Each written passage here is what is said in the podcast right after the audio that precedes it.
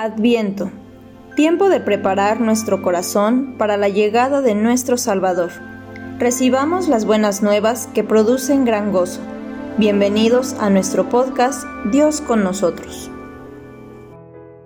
¿Qué tal? Buenas noches. Deseamos que el Señor les esté guardando hasta el día de hoy, como siempre lo ha hecho con nosotros su pueblo. Estamos en tiempo de Navidad y es inevitable no verlo a nuestro alrededor, con todo lo que la sociedad hoy nos permite recordar, pero sobre todo también es una oportunidad para nosotros nuevamente de venir al Evangelio y poder reflexionar en la revelación divina, en aquello que implica el nacimiento de nuestro Señor y Salvador. El día de hoy quiero que meditemos en el Evangelio de Mateo, su capítulo 2, y voy a leer los versículos 1 al 2 que dice de la siguiente manera. Cuando Jesús nació en Belén, de Judea, en días del rey Herodes, vinieron del oriente a Jerusalén unos magos, diciendo, ¿Dónde está el rey de los judíos que ha nacido? Porque su estrella hemos visto en el oriente y venimos a adorarle. A diferencia de Lucas, Mateo no nos dice nada de los pastores que vinieron a visitar a Jesús en el establo. Su primer enfoque en el sentido de Mateo es hablar acerca de el rey o el Mesías. Y podemos notar un enfoque más general. Podemos darnos cuenta cómo el primer enfoque de Mateo eran los extranjeros que vinieron desde el oriente para adorar a Jesús. Mateo nos presenta a Jesús al principio y al final de su evangelio como un Mesías universal, es decir, un Mesías para todas las naciones, no solo para los judíos. Es importante que ya en este versículo podemos descubrir cómo Mateo, aunque se dirige primariamente al pueblo judío, quiere mostrarles que el rey, el rey esperado, el Mesías esperado es Jesucristo. Pero además podemos ver ese énfasis en mostrarnos que este Mesías no solamente es el rey de los judíos, sino que es el rey de todas las naciones. Es el rey de todo, de todas las naciones. En Mateo, los primeros adoradores, a diferencia de Lucas, son magos. Son astrólogos o sabios, pero que llaman la atención, que no son de Israel, sino son del oriente. Algunos llegan a comentar y decir que tal vez se refiere a, los, se refiere a lugares como Babilonia.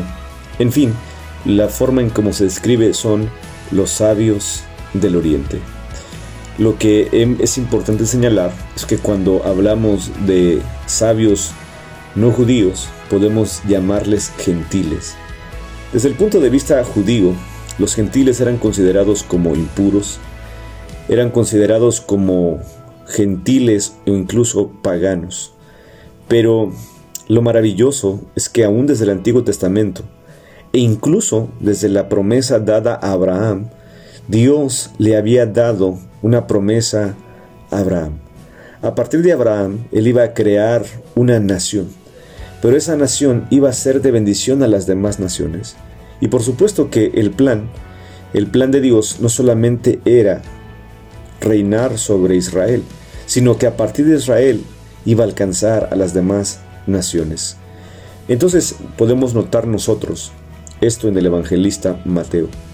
Al principio y al final. Cuando me refiero al final del Evangelio de Mateo, nos acordamos de las últimas palabras de Jesús.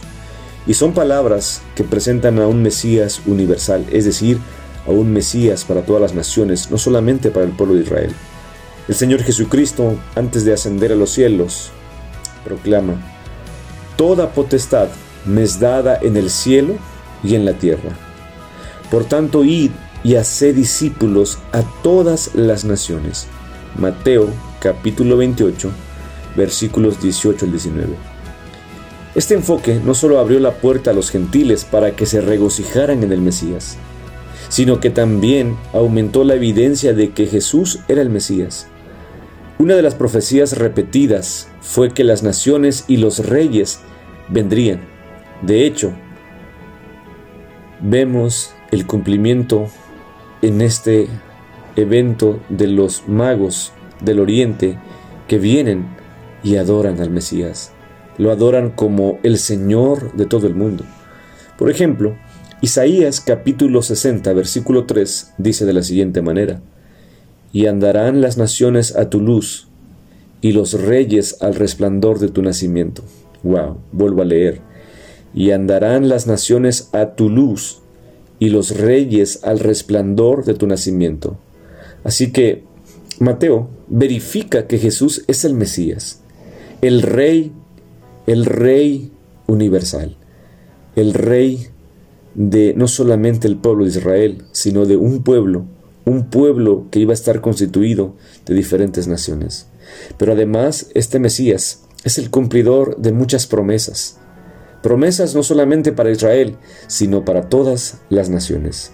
Y aquí es donde nosotros en, esta, en este adviento debemos recordar lo maravilloso que es pertenecer a este pueblo. El apóstol Pablo dice que ahora tú y yo somos el Israel de Dios, pero no debemos olvidar dos hechos. El primero es que Dios escogió a Israel como esa nación donde iba a ser preparada lo que venía de manera posterior. Pero es importante que entendamos que el pueblo de Israel fue un gran instrumento en las manos de Dios. En ese sentido, el pueblo de Israel se olvidó de ello. Llegó a llenarse de orgullo por creer por creerse el único receptor de las promesas de Dios. Pero como dije antes, Dios fue claro. A partir de ti voy a hacer muchas naciones. Pero no se trataba de un término exclusivo de que solamente Dios iba a salvar a Israel sino que le iba a utilizar como un medio escogido de Dios, y lo vemos en todo el Antiguo Testamento, pero para ser de bendición a las demás naciones. Pero no debemos olvidar ese hecho. Pero también nosotros alabamos y glorificamos a Dios, porque Él pensaba en nosotros y nos permitió ser parte del pueblo de la promesa. Es precisamente lo que quiere señalar el apóstol Pablo hablando en este sentido en el libro de Efesios, su capítulo 2, versículo 11 al versículo 13, que dice de la siguiente manera. Por tanto, acuérdense de que en otro tiempo ustedes, los gentiles, en cuanto a la carne, eran llamados incircuncisión por la llamada circuncisión hecha con mano en la carne. En aquel tiempo estaban sin Cristo, alejados de la ciudadanía de Israel y ajenos a los pactos de la promesa sin esperanza y sin Dios en el mundo.